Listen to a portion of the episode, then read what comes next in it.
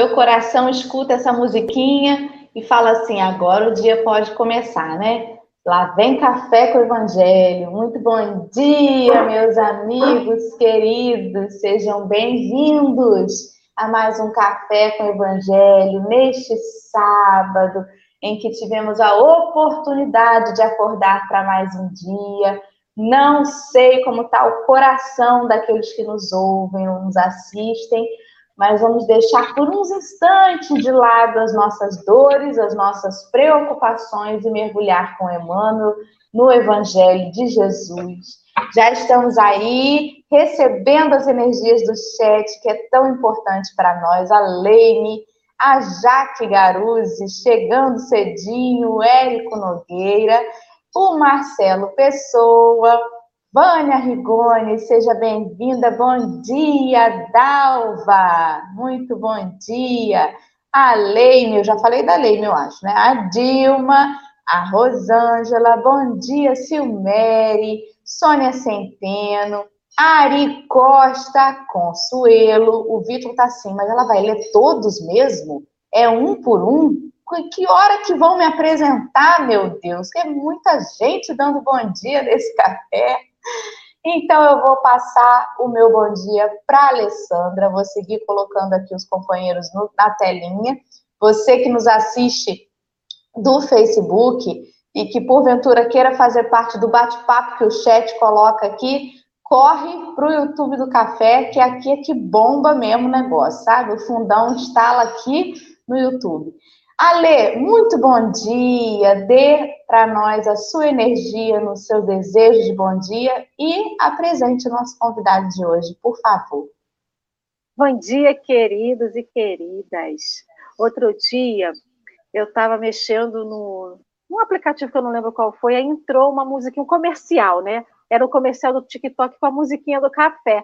Assim, gente, não combina a musiquinha do café com o TikTok, só combina com o café com o evangelho. Mas bom dia a todos que já chegaram aqui com a gente para dar esse bom dia, esse abraço tão gostoso, esse abraço quentinho e que vocês também possam sentir daqui para aí esse abraço, né? Esse abraço de gratidão pela presença de vocês, esse abraço de alegria pelo reencontro diário aqui no Café com o Evangelho. E que vocês possam olhar hoje o dia com os olhos de Jesus. Quando ele nos vê, que nos percebe ainda esses seres humaninhos tão adoráveis, tão irmãos dele. Então, que a gente possa ver nesse dia hoje um lindo dia para cada um de nós. E hoje temos o nosso querido amigo Vitor Sônego. Tudo bom, Vitor? Seja muito bem-vindo ao café. Já te agradecemos de início pela sua presença aqui conosco nesse sábado de manhã cedinho. Já tem um tempo que você veio aqui, já foi nesse formato novo, mas se apresente um pouco para o pessoal que está aqui, fale um pouquinho da sua página, dê o seu bom dia para a turma do Café com Evangelho, a família Café com Evangelho.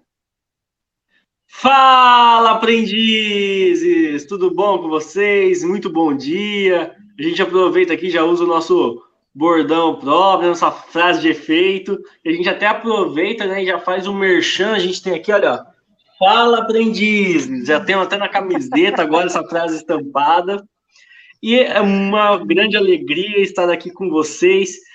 Olha, sete da manhã, gente, é jogo duro. Eu, eu digo, não tava assim da Dora falar todo o nome, não, falando como que tem tanta gente acordada? Meu Deus!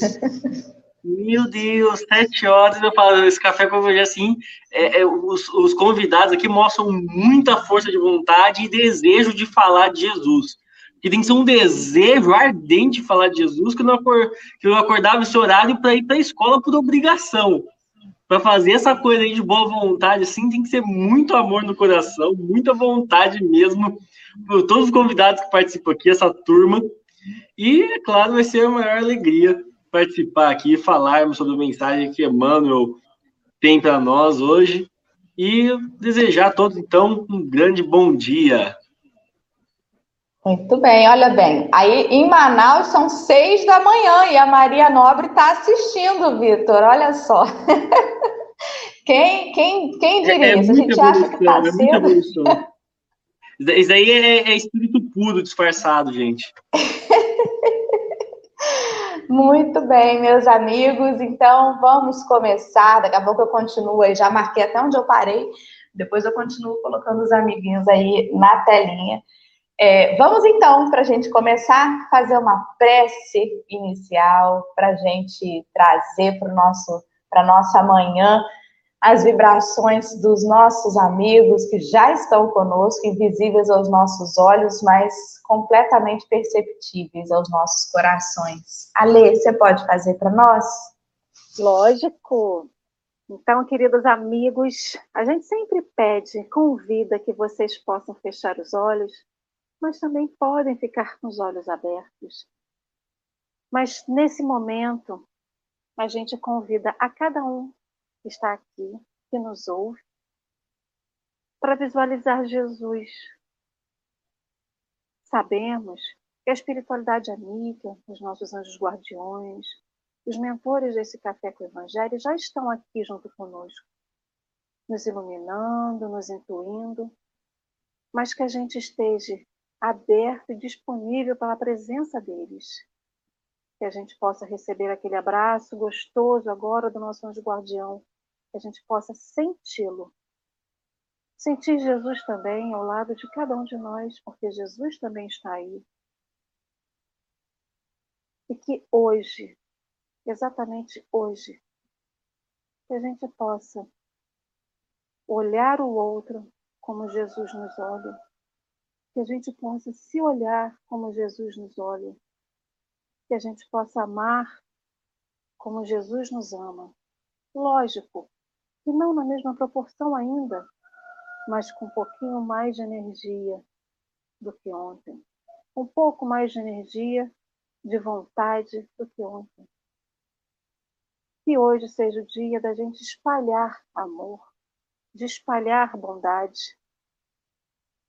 E que essa bondade, esse amor chegue a todos aqueles que estão ao nosso redor, mas também que chegue do outro lado do planeta, porque todos esses nossos quereres se encontrarão e irão gerar uma energia tão linda e maravilhosa, capaz de abraçar o nosso planeta.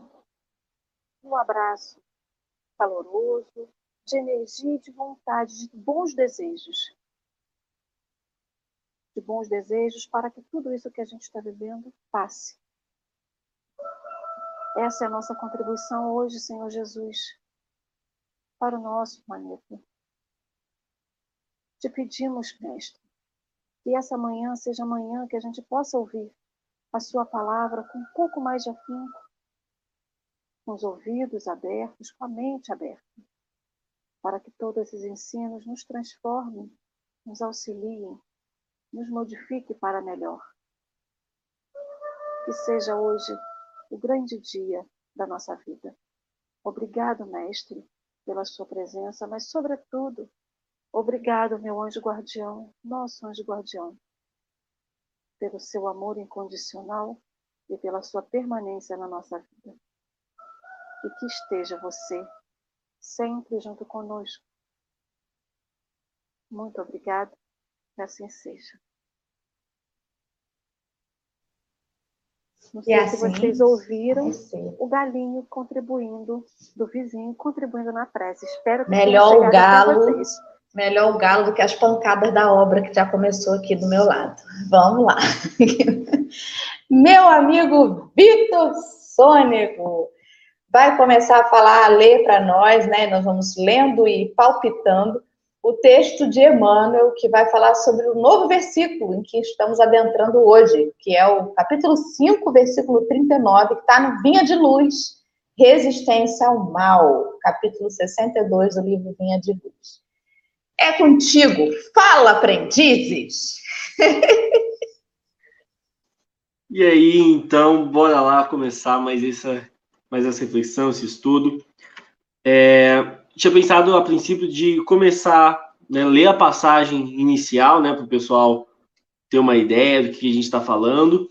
E daí a gente vai comentando alguns pontos que a gente achar mais interessante, faz algumas reflexões, talvez vinculadas. A gente vai puxando em cima disso, mas vou começar aqui então lendo a mensagem que Emmanuel tem para nós. Capítulo 62 do livro Vinha de Luz, resistência ao mal. Eu, porém, vos digo que não resistais ao mal. Jesus, no Evangelho de Mateus, capítulo 5, versículo 39. Os expoentes da má-fé costumam interpretar falsamente as palavras do Mestre com relação à resistência ao mal. Não determinava Jesus que os aprendizes se entregassem inermes às correntes destruidoras. Aconselhava a que nenhum discípulo retribuísse violência por violência. Enfrentar a crueldade com armas semelhantes seria perpetuar o ódio e a desregrada ambição no mundo. O bem é o único dissolvente do mal, em todos os setores, revelando, forças diferentes. Em razão disso, a atitude requisitada pelo crime jamais será indiferença, e sim a do bem ativo, enérgico, renovador, vigilante e operoso. Em todas as épocas, os homens perpetraram erros graves, tentando reprimir a maldade, filha da ignorância, com a maldade, filha do cálculo. E as medidas infelizes, grande número de vezes, foram concretizadas em nome do próprio Cristo. Guerras, revoluções, assassínios, perseguições foram movimentados pelos homens, que assim presume cooperar com o céu. No entanto, os empreendimentos sombrios nada mais fizeram que acentuar a catástrofe da separação e da discórdia. Semelhantes revides sempre constituem pruridos de hegemonia indébita do sectarismo pernicioso dos partidos políticos, nas escolas filosóficas e nas seitas religiosas, mas nunca a determinação de Jesus. Reconhecendo antecipadamente que a miopia espiritual das criaturas lhe desfiguraria as palavras, o mestre reforçou a conceituação asseverando: Eu, porém, vos digo. O plano inferior adota padrões de resistência, reclamando olho por olho, dente por dente. Jesus, todavia, nos aconselha a defesa do perdão setenta vezes sete, em cada ofensa, com a bondade dirigente, transformadora e sem fim. Essa aqui, então, é a mensagem de Senhor Emmanuel, reflexão que ele traz para nós e que logo de cara a gente já vê assim, a gente já encontra, na verdade, é, dezenas de pontos que a gente poderia argumentar, mas eu tenho a vontade de, no começo, só ler um pouquinho mais da passagem do 539, a gente conseguir compreender melhor que momento que Jesus fala para nós, eu, porém, vos digo, né, para não resistais ao mal. Vamos pegar aqui a passagem, olha só. Olha que interessante o, o, o que, que é que está colocando. É um conjunto, a princípio, parece que de, umas, de uns três, quatro versículos, que é enquanto Jesus está falando, né? Tipo, está dando várias recomendações, ele coloca: Ouvistes que foi dito, olho por olho e dente por dente. Eu, porém, vos digo, para não se opor ao malvado, ou em outras traduções, para que não resistais ao mal. Pelo contrário, ao que te bater na face direita, vira-lhe também a outra. E ao que deseja levar-te a juízo para tomar-te a túnica, deixa-lhe também o manto. E a quem te compelir a caminhar uma milha, vai com ele duas. Então a gente vê, tipo, a recomendação aqui de Jesus do sempre fazer o algo a mais. Então, no próprio versículo 39 que Emmanuel está comentando, Jesus vai dizer que se lhe bater na face direita, dá também a outra. E aqui pode parecer um detalhe, né, que o pessoal simplesmente vira e fala, ah, se bater numa face, mostra outra. Não é em qualquer face. O texto é simbólico. O lado direito ou esquerdo da face que foi batida e qual que você deve apresentar tem importância. Aqui nem aquela expressão, o que não saiba a mão esquerda o que faz vossa mão direita. O que dá vossa mão direita. Dentro lá da cultura judaica, a gente se tinha a expressão em que a direita representava o lado forte, porque maior parte das pessoas sendo destras. É o lado da força, é a mão que bate, a mão que é a mão poderosa. Era representado ali o poder de Deus. Enquanto a mão esquerda, por ser mais fraco, representa um lado ainda mais difícil, aquela dificuldade. Então a gente pega, por exemplo, quando a gente vê naquela passagem, não saiba a vossa mão esquerda o que dá a vossa mão direita. A mão direita doa com facilidade. Agora a mão esquerda é invejosa, ela quer saber, quer, quer, é, quer tem ambição, quer saber de cada coisa que foi doada. Quando a gente pega ali a passagem do, da separação ali das ovelhas e dos bodes, passai à direita, vós os benditos de meu Pai, tomai por herança o reino que vos foi preparado desde a criação do mundo. Passai à esquerda, vós os malditos de meu Pai, recomeçai a jornada da véspera. Então a gente vê sempre essa divisão entre direita e esquerda, e aqui não seria o contrário. Ao que lhe bater na face direita, mostra também a outra. Então, a direita já é fácil de levar e aprender a se calar. Agora, o esforço de mostrar a outra. Se simplesmente falasse ao que te baterem na face direita, não revide, a gente teria simplesmente a postura da resignação. Mas o Cristo nos apresenta o esforço do algo a mais, né? Que ele vai dizer: se alguém lhe pedir a, o manto, dê também a túnica. Se alguém te pedir para andar mil passos, ande dois mil, é o fazer a mais. Então, se te bater na face direita, esforce e mostre a face esquerda. O mostrar a esquerda é algo que precisa de esforço. Mostrar a face direita é fácil. Já levou, inclusive, o primeiro tapa ela. Já se deu para o primeiro confronto. Agora, o esforço de você apresentar a próxima, apresentar a esquerda. Então é interessante esse simbolismo próprio do texto e que nos mostra por si só que o não resistais ao mal não é simplesmente a pessoa te faz o mal e você não faz nada. Você simplesmente não fazer nada é só levar na direita. O dar também a outra mostra que se não se resistir ao mal, representa algo a mais. Demonstra a necessidade, como Emmanuel vai dizer, o esforço do perdão, de, se, de perdoar 70 vezes 7 cada ofensa. Então é interessante quando a gente pega essa relação, porque a gente vê aqui então no texto que o, o esforço necessário não é simplesmente nós sermos indiferentes à agressão, mas de aprendermos a perdoar cada ato que nos é feito.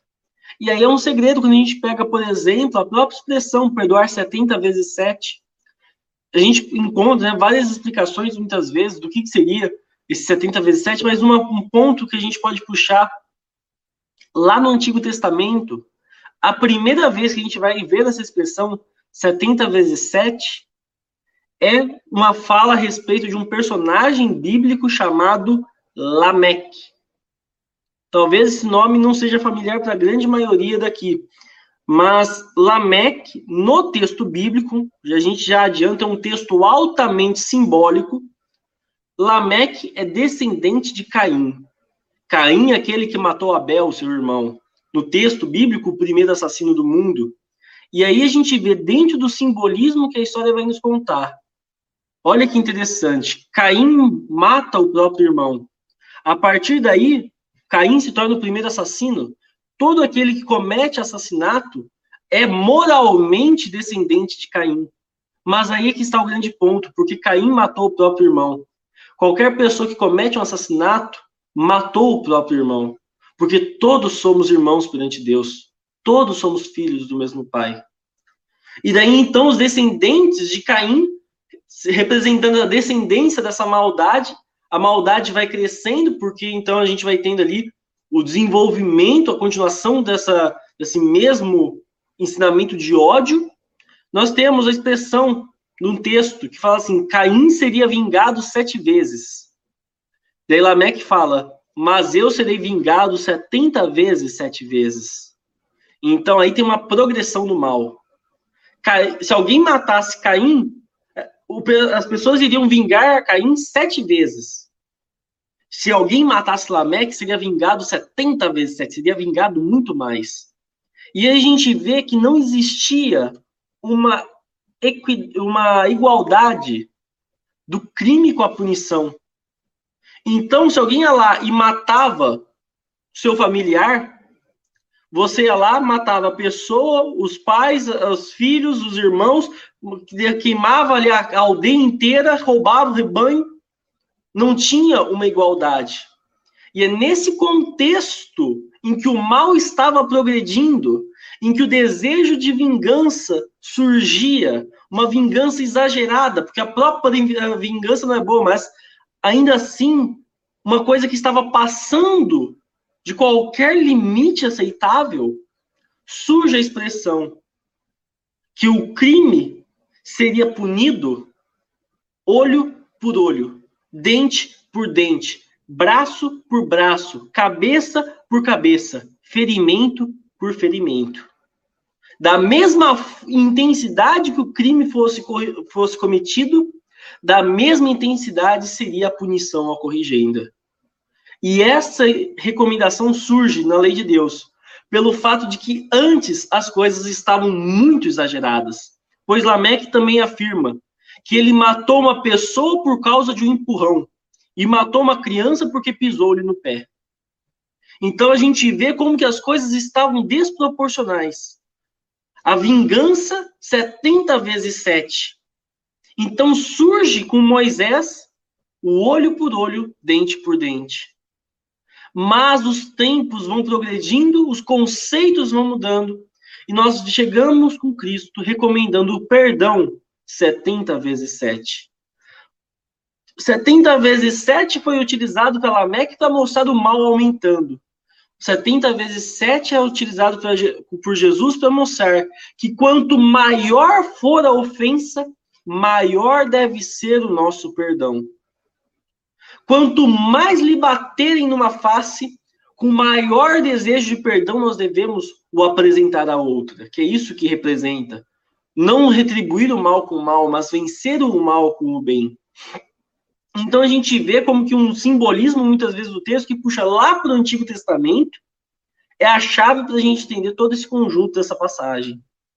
Em que, através desse esforço né, de perdoar 70 vezes 7, não é 490 vezes, mas cada ato cometido contra nós, quanto maior for a ofensa, maior deve ser o nosso esforço por perdoar.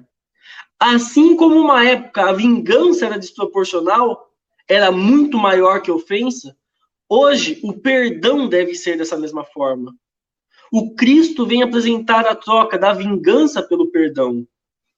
Então a gente vê toda essa progressão numa época em que o mal estava aumentando, as pessoas faziam chacinas por causa das menores situações, surge uma recomendação do olho por olho, dente por dente, que é importante para a época, a gente vê como que estava antes, o olho por olho, dente por dente é um baita avanço naquela sociedade, mas chega o momento de que é necessário um novo passo, um novo esforço.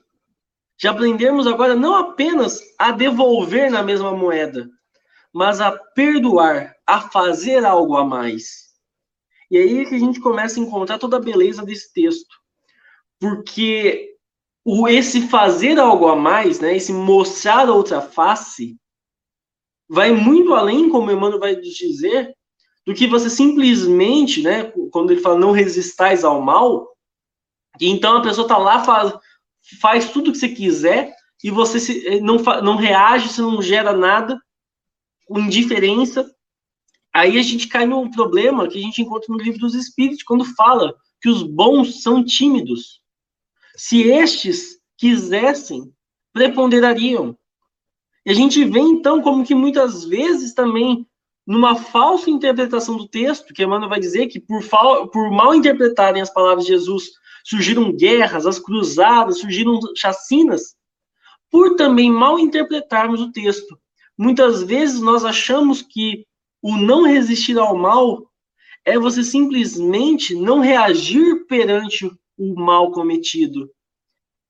E a gente vê então que, na verdade, o ensinamento é diferente. Ensinamento não é você simplesmente pegar, ver o mal acontecendo e não fazer nada. de acordo com como a gente vê aqui, para cada ofensa é necessário essa resposta. Mas essa resposta que vence o mal com o bem. Então aí que vem a grande diferença. Porque a gente olha, por exemplo, na passagens do Evangelho, e a gente analisa todos os apóstolos sendo levados para morrerem de formas cruéis.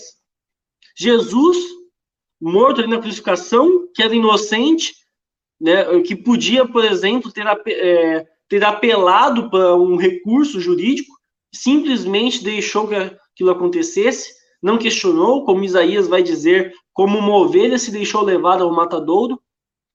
A gente vê todos os cristãos que morreram nas arenas dos séculos primeiros do cristianismo, e a gente pergunta: eles mal interpretaram a passagem de Jesus? Eles acharam que não resistiram ao mal, então eles tinham que ter resistido àquilo ali, então deviam se deixar ser presos? Mas Emmanuel vai dizer que o ensinamento é para você não devolver com violência.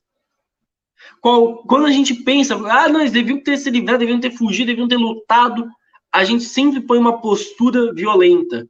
A luta violenta ou a fuga violenta. Porque a fuga, simplesmente fugir do problema que estava acontecendo, seria uma violência perante a própria consciência, uma violência perante os ideais que, que eles acreditavam. Então a gente vê, por exemplo, Pedro, naquele momento em que Jesus sendo preso, lhe perguntam se ele era um dos discípulos de Jesus, ele nega três vezes. Aquilo foi uma violência que ele cometeu contra aquilo que ele acreditava. E a gente vê no texto quanto que ele sofreu, quanto que ele se machucou fazendo aquilo. Então, você simplesmente fugir da, da agressão também é um ato de violência. Olha que interessante. Não estamos aqui falando, então você deixa simplesmente tudo acontecer com você. A gente encontra, por exemplo, em Paulo, no momento em que ia ser é, e que tinha sido preso em Jerusalém, ia ser morto, queriam crucificar da mesma forma que fizeram com Jesus, e iam inclusive pegar dois ladrões para crucificarem junto com Paulo, e ele vira e apela, pede um recurso para César, porque ele fala que aquela forma seria uma morte, é, como que é a expressão, estariam fazendo uma paródia do que aconteceu com Jesus. E isso ele não aceitava. Então ele apela um recurso, faz com que, todo o negócio que vai fazer com que ele, ainda assim, o César ainda vai decretá-lo a morte, mas dá não sei se mais quantos anos ainda de vida que ele tem para continuar a sua pregação. Você vê, Paulo não, não resolveu fugir da prisão, não saiu aí com uma espada lutando, mas apelou o recurso, pediu que fosse reanalisado teve uma postura ativa. Então isso aí nos traz uma reflexão, porque em verdade a gente encontra Jesus falando que nos envia como ovelhas perante os lobos. Mas é um erro nós pensarmos que nos envia como ovelhas aos lobos para sermos devorados. Porque quando a gente encontra em Paulo Estevão, Saulo ainda, né, o lobo feroz que perseguia os primeiros cristãos, indo em busca de Ananias, a gente vê que tão logo encontra com Jesus e se torna cego, Jesus manda o próprio Ananias ao encontro de Saulo. Então, Saulo estava indo para Damasco para prender e matar Ananias. E Jesus manda o próprio Ananias frente a frente com Saulo. A ovelha indo em direção ao lobo feroz, mas não para ser devorado, mas para converter o lobo feroz num cachorro muito dócil e amável através do amor. É o que a gente vê na história de Francisco de Assis, o lobo de Gubbio, que vai lá e transforma aquele lobo num, num cão dócil, utilizando esse amor. Quer falar alguma coisa, Dora? É, você está me fazendo pensar, Vitor, que na verdade a mensagem de Jesus ela requer paciência. Porque o confronto, ele é imediatista. Se o Vitor fala uma coisa comigo agora que me agride, eu quero agora responder. Eu quero agora mostrar para ele que ele está errado. Olha só, isso aqui não é coerente. Olha aqui o que eu estou lendo sobre isso. Não é assim que tem que ser. A gente é imediatista. Então a gente vai para o confronto porque quer mostrar para o outro que ele está errado. Só que para o sujeito que ainda está equivocado, quando ele é apontado, o orgulho vem bem pesado, né? Para gente, quando alguém vem e dá uma crítica logo de cara, na hora é muito difícil a gente dizer assim, caramba, é verdade. É preciso sleep on it, né? Você precisa dormir uma noite, raciocinar com a cabeça fresca, para depois pensar assim, caramba, não é que realmente eu estava equivocada? Não é de imediato. A gente ainda é muito orgulhoso para assumir logo de cara quando alguém confronta a gente que a gente está errado. Então, quando Jesus diz assim, não luta com violência de volta, ele, e, e, e, ao contrário, né? Vá com amor, confie no poder das suas atitudes amorosas, é porque o amor toca a consciência. Eu me lembro que ouvindo a rádio novela da Renúncia, né? Eu não vou lembrar o nome de todos os personagens, mas Alcione, é, ou Alcione, ela sofre o pão, né? Como a expressão que a gente fala, o pão que o coisa ruim amassou. E aí teve uma hora que ela se percebe trabalhando, prestando serviços de serva na casa daquele que é o seu pai. E ela se dá conta disso. E eu assistindo, eu ouvindo a rádio novela, porque esse, esse livro eu não li, eu ouvi, e aí eu falei assim: não é possível, minha filha, conta logo. Já tira logo essa madrasta daí, a mulher que estava com o pai naquele momento é a que causou toda a destruição da família dela. Foi a, a, a figura que, que, que, que arquitetou toda a desgraça da família. Ela estava ali como madrasta. Conta logo, desmascara essa mulher. Eu, Dora, né? Ah, bota logo no ventilador. O que, que a Alcione fez? trabalhou com humildade, com amor, com dedicação. E foi justamente as atitudes amorosas de Alcione que fizeram com que essa criatura, no final das contas, desse conta de todos os seus equívocos. Foi então o amor de Alcione que tocou o coração dela, não foi imediato foi uma coisa que foi tocando a consciência daquela irmã, daquela criatura, né? Então a gente não tem que ter a pretensão de tocar consciências com violência. A gente precisa trabalhar em passos de formiguinha no amor, porque é só o amor que toca as consciências. A violência não toca. Tem um livro, Morro Alto, que é da autoria do Aloysio Elias, lá do, de Uberaba, e que conta ali toda uma história. Tem uma música durante o livro que fala assim: sabe o amor esperar.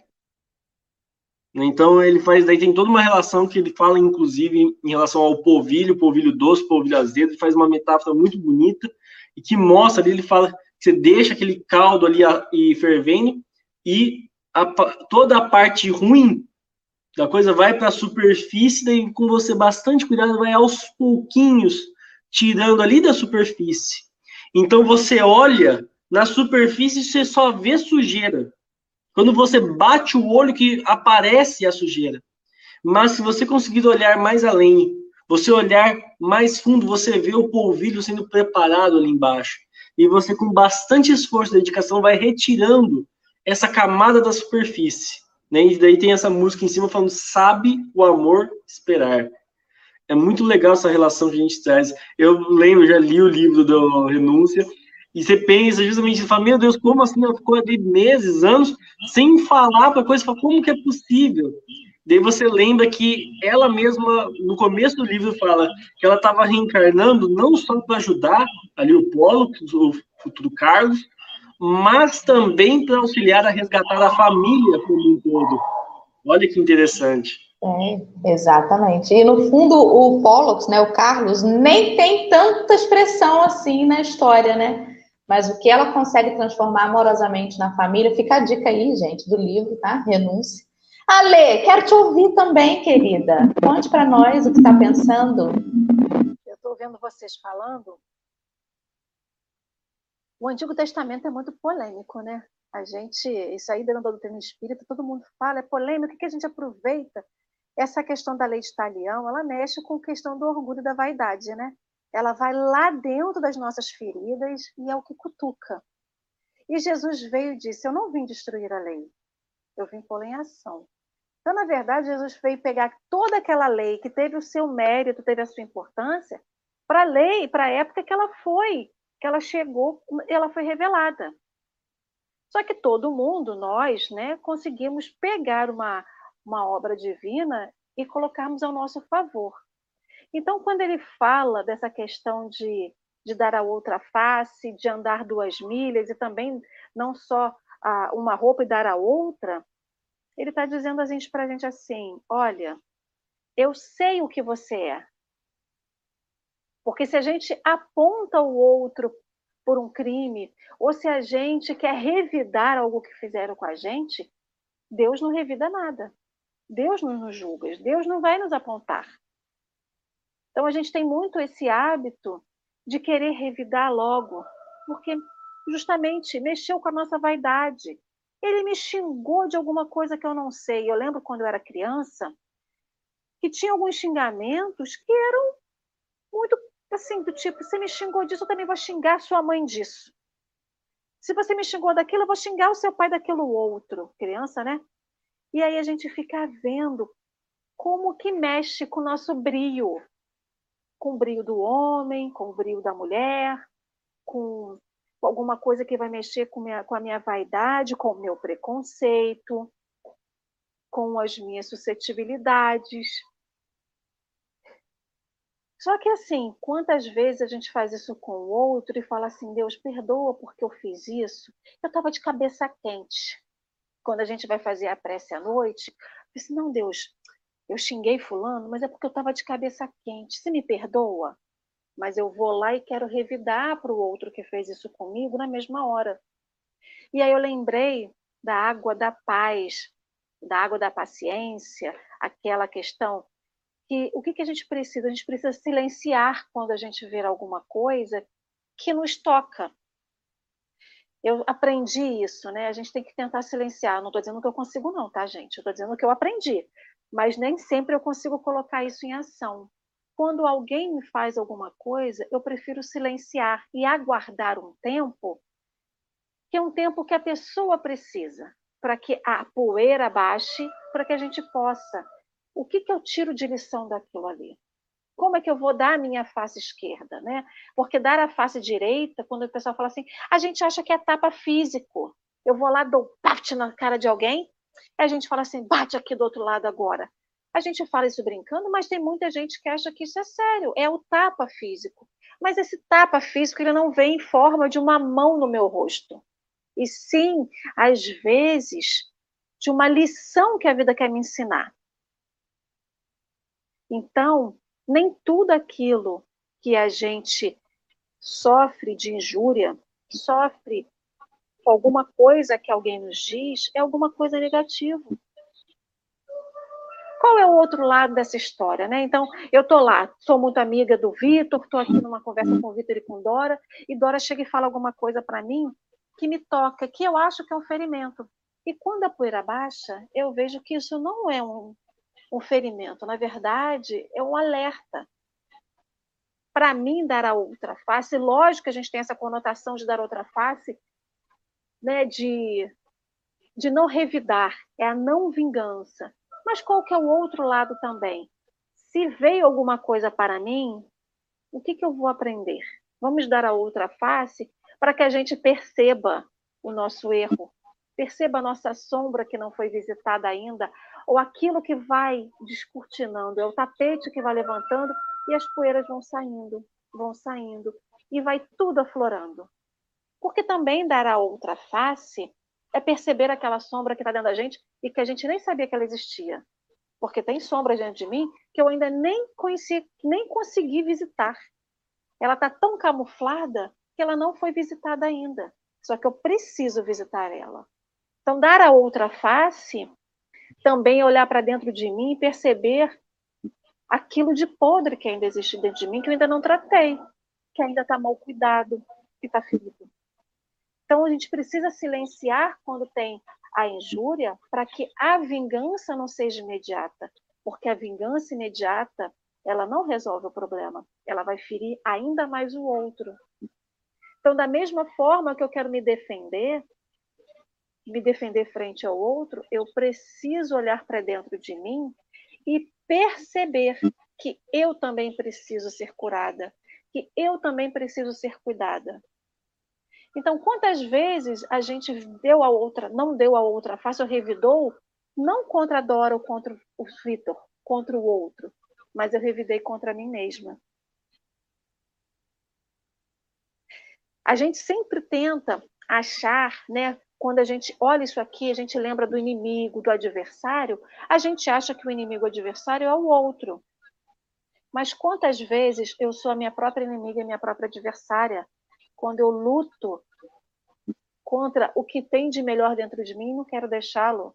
Ou eu luto para esconder o que há de pior dentro de mim, para que o outro me aceite do jeito que eu sou. Ou aceite só o lado bonitinho do meu jeito, né?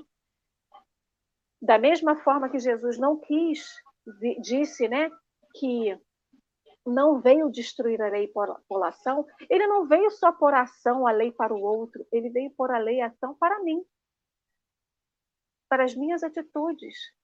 A gente sempre acha que é daqui para lá e a gente esquece daqui, né, do nosso espelho para dentro. Então a vingança também é praticada contra nós mesmos. Se a gente está aqui falando contra a vingança, que a vingança não é a solução de nada, a vingança contra nós mesmos também não é nada. E, na verdade, se eu pratico comigo aquilo, que eu, se eu não pratico comigo o que eu deveria praticar com o outro, como que eu vou praticar com o outro?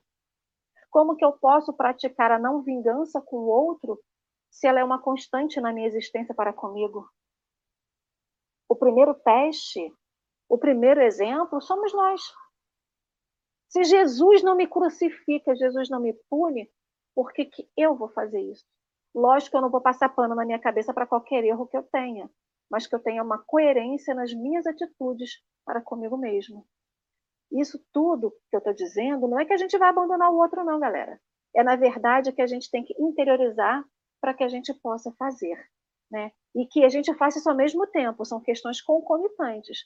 Eu não vou parar tudo para cuidar só de mim. São coisas, são pedaladas e pegadas que a gente vai dando ao mesmo tempo, né? Fala, Vitor, complemente aí.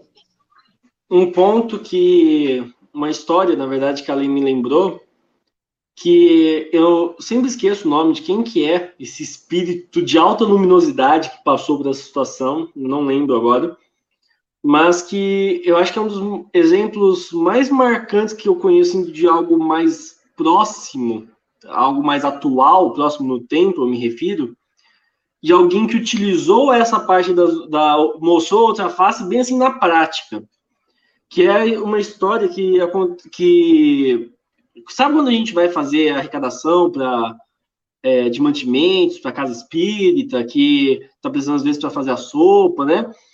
Eu não sei, eu não me recordo agora da história como que é todos os detalhes da, da, da situação, mas que fala que uma pessoa estava batendo ali de porta em porta na rua, pedindo justamente doações de alimentos.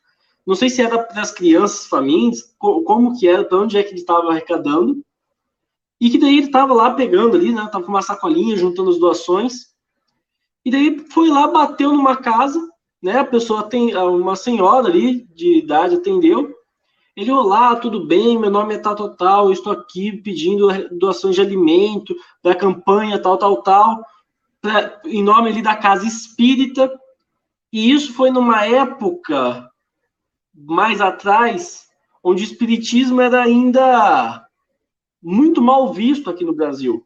Então, é, eu acho que o Divaldo comenta que o espiritismo no Brasil tem uma fase antes e depois do pinga-fogo do Chico. A partir do pinga-fogo, a visão que o brasileiro tinha do espiritismo mudou. Ficou algo mais aceitável. Antes, era algo que recebia muitas críticas e ataques.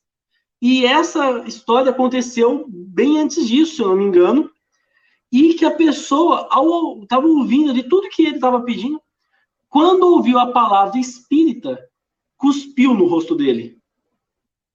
Eu já fiz arrecadação em condomínio, já bati, nunca passou pela situação, mas eu fiquei pensando, se eu passasse pela situação, como seria a minha reação? Você está ali pedindo, a pessoa te cospe no rosto.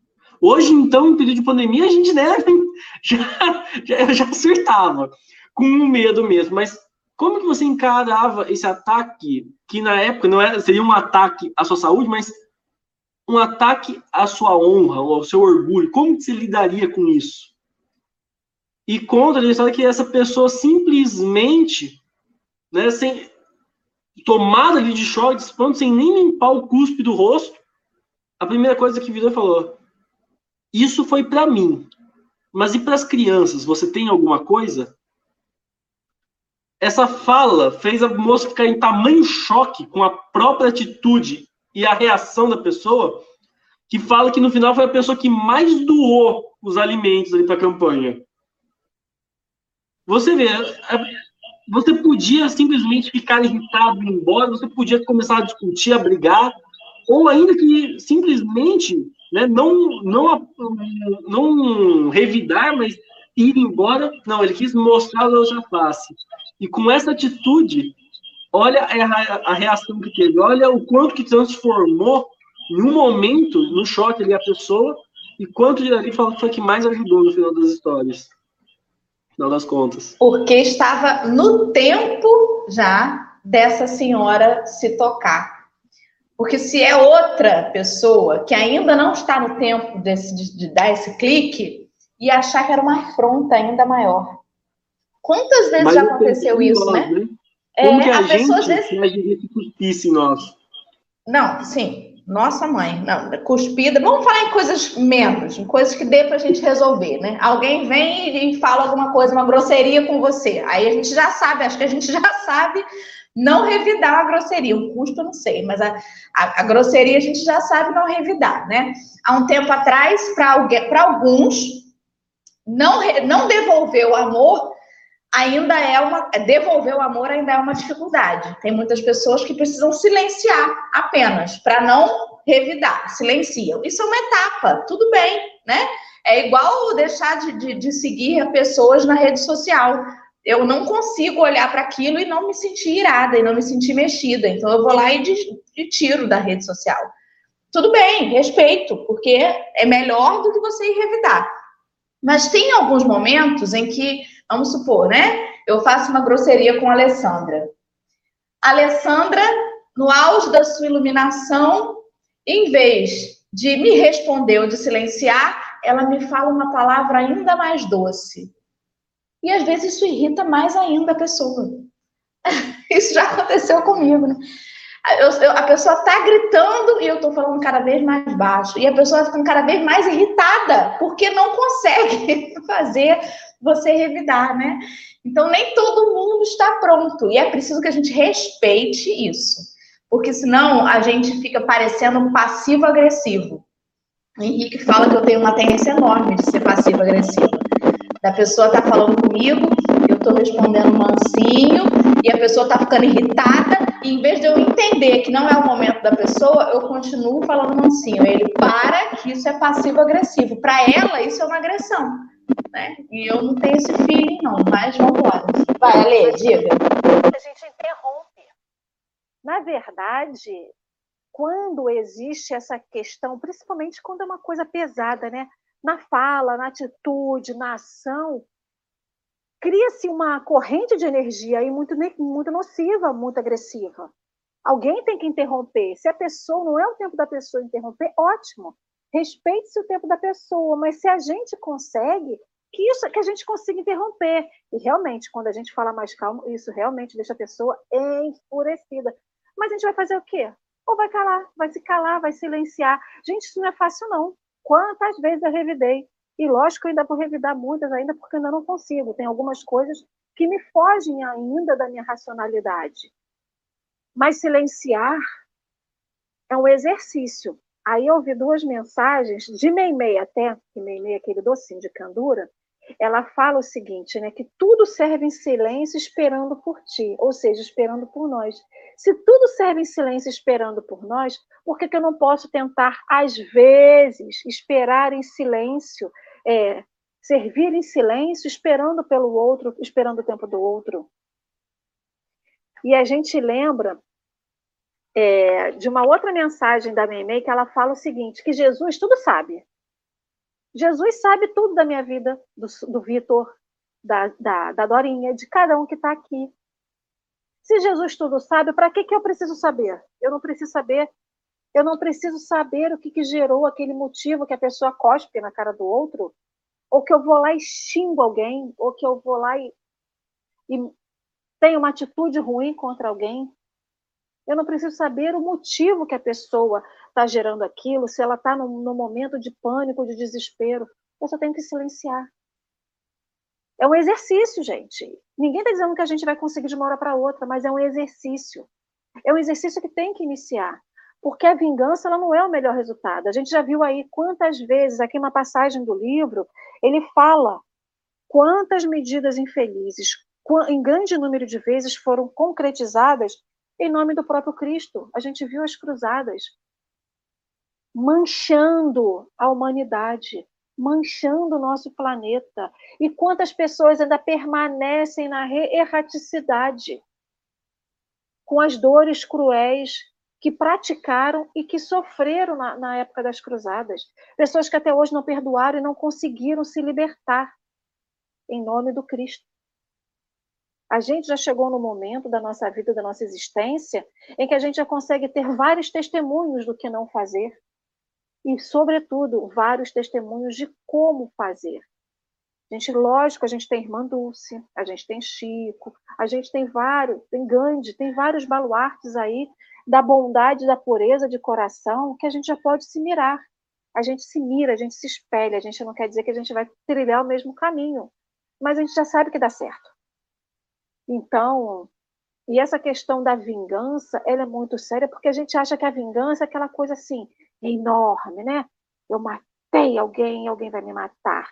Gente, vamos pensar que tem coisas que são tão pequenininhas e que geram tanto dano na gente, que a vingança ela pode ser pequenininha, mas de um efeito devastador dentro de nós.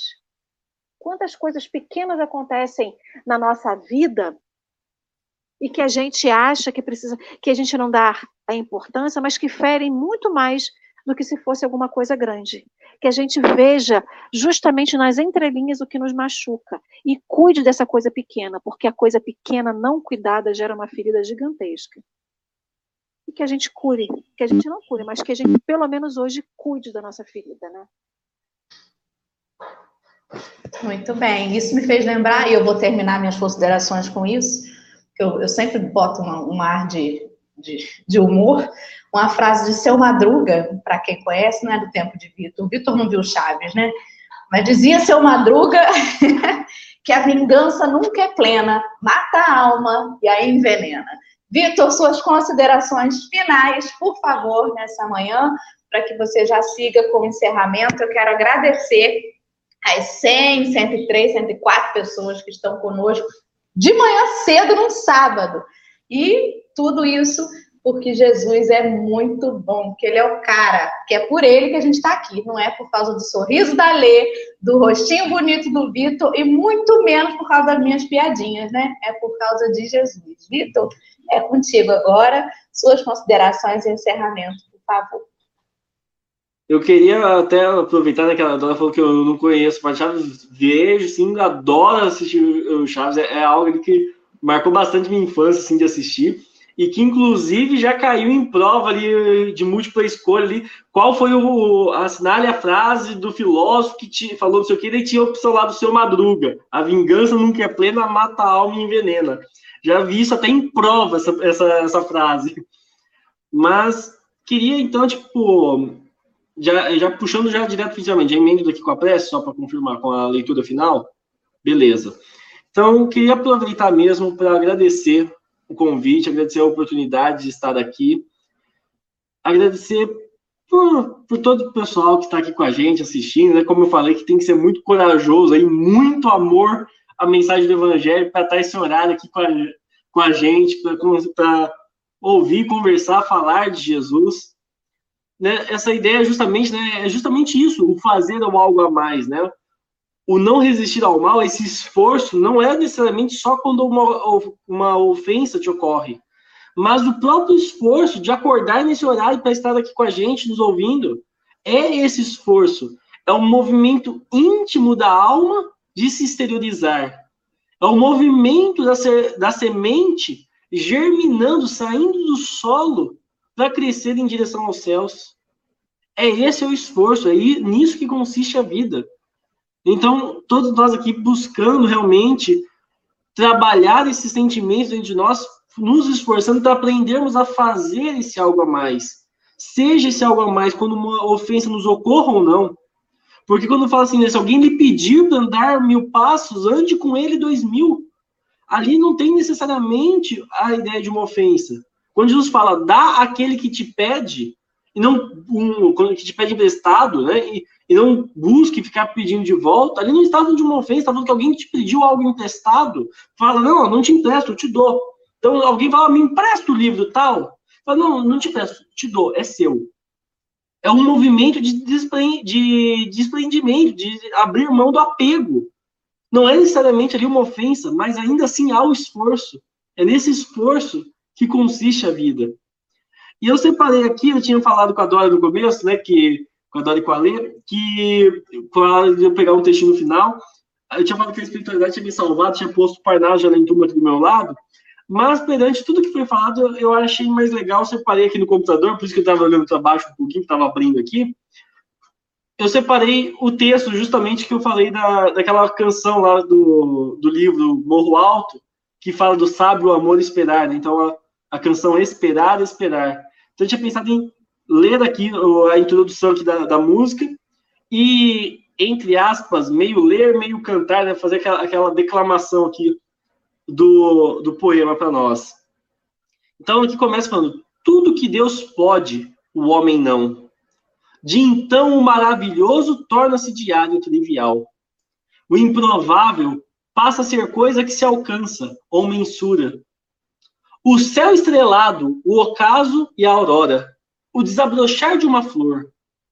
Também os encontros, gente topando com a gente, e disso o amor.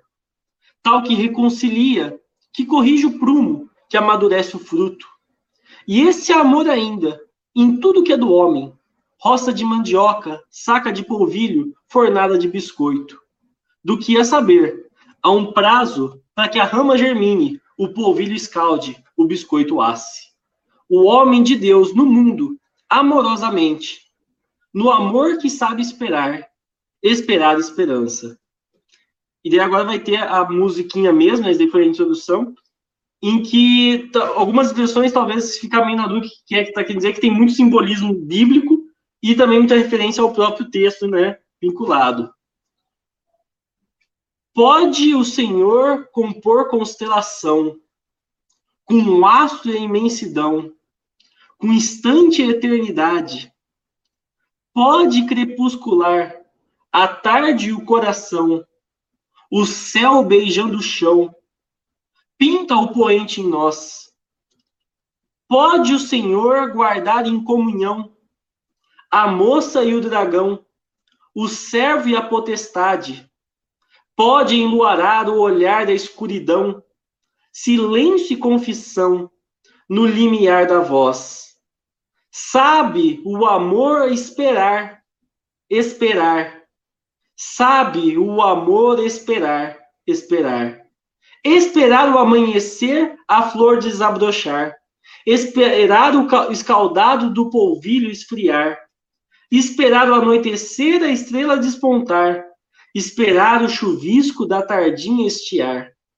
Sabe o amor esperar, esperar. Sabe o amor esperar, esperar. Pode o Senhor prover consolação, o enfermo e a compaixão, no altar da piedade. Pode aurorear o sol da redenção, a Marte e o perdão na remissão do algoz. Sabe o amor esperar esperar.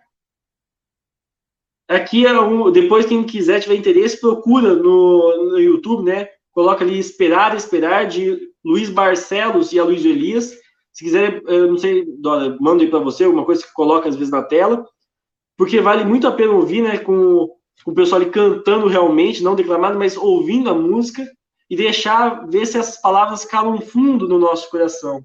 Vou mandar aqui então para Dora, ela colocado na tela o nome, pode ser? Pode ser, põe aí.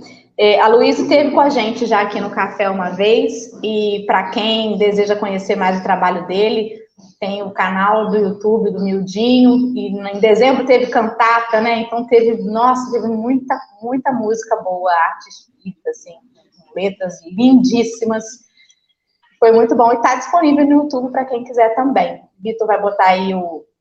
Eu mandei pelo, pelo, WhatsApp o nome da música e o, nome dos autores. Então eu vou passar depois, porque eu estou pelo telefone, não estou pelo computador. Deixa, eu, deixa, eu, deixa eu ver se eu jogo no chat aqui, então, do, no chat Aí privado, deixa eu comunicar público, né? Então deixa eu colocar aqui.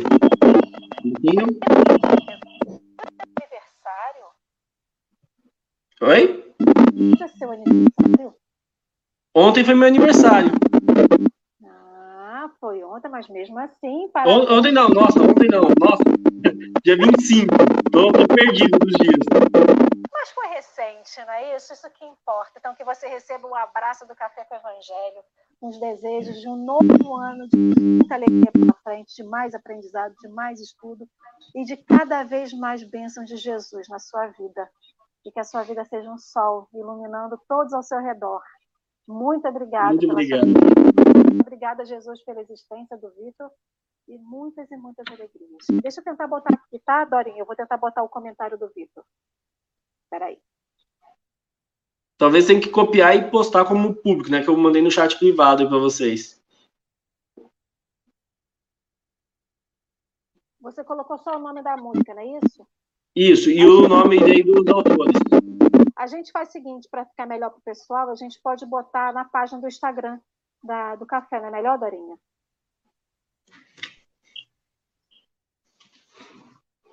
O microfone da Lê hoje está com a batata quente. Realmente, o Henrique comentou que estava baixo, para mim também ficou baixo o som. E toda vez que a gente liga concomitantemente dá ruído. Aí a Geisa vem rapidinho e põe assim: ruído, tipo assim, alguma de vocês desliga. Ter esse feedback é muito importante. Obrigada, Geisa, Henrique, todo mundo que esteve aí com a gente. A Irma mesmo colocou, né? Que a, a, a, é muito bom estar no café, mas estar no chat com todo mundo não tem como mensurar. É muito bom. Vitor, faça para nós a sua prece final, porque o tempo, ó, já passamos do horário, mas é tão bom que a gente se perde. Por favor. Daqui então, né, se sentir confortável, vamos fechar os olhos, elevar o pensamento a Deus nosso Pai, Jesus, nosso amado mestre e irmão, e agradecer por esse dia, pela oportunidade de estarmos todos aqui reunidos em seu nome, o Senhor muito bem nos disse: onde houver dois ou mais reunidos em seu nome, aí o Senhor estaria dentro meio eles. E aqui nós estamos reunidos virtualmente, reunidos em pensamento, em sentimento, em oração, sabendo confiança que o Senhor nesse momento está junto de nós, fazendo morada dentro do nosso coração. Pedimos, Senhor, para que abençoe os nossos esforços nosso esforço de ser pessoas melhores, pessoas de bem. Nosso esforço para aprender a amar, a perdoar, a buscar seguir os seus passos, de amar como o Senhor nos amou e nos ama até hoje. Agradecemos, Senhor, por todas as bênçãos da vida que o Senhor nos, nos confiou, derramou sobre nós. E agradecemos fazendo a prece que o Senhor mesmo nos ensinou. Pai nosso, que estais no céu, santificado seja o vosso nome. Venha a nós o vosso reino, seja feita a vossa vontade, assim na terra como no céu. O pão nosso de cada dia nos dai hoje. Perdoa, Pai, as nossas dívidas, assim como perdoamos os nossos devedores. E não nos deixeis cair em tentação, mas livra-nos de todo mal principalmente daquele que habita em nosso interior. Assim seja. Que assim seja. Obrigada por tudo. Beijos e amanhã tem mais café. Esperamos vocês domingo, sete horas da manhã.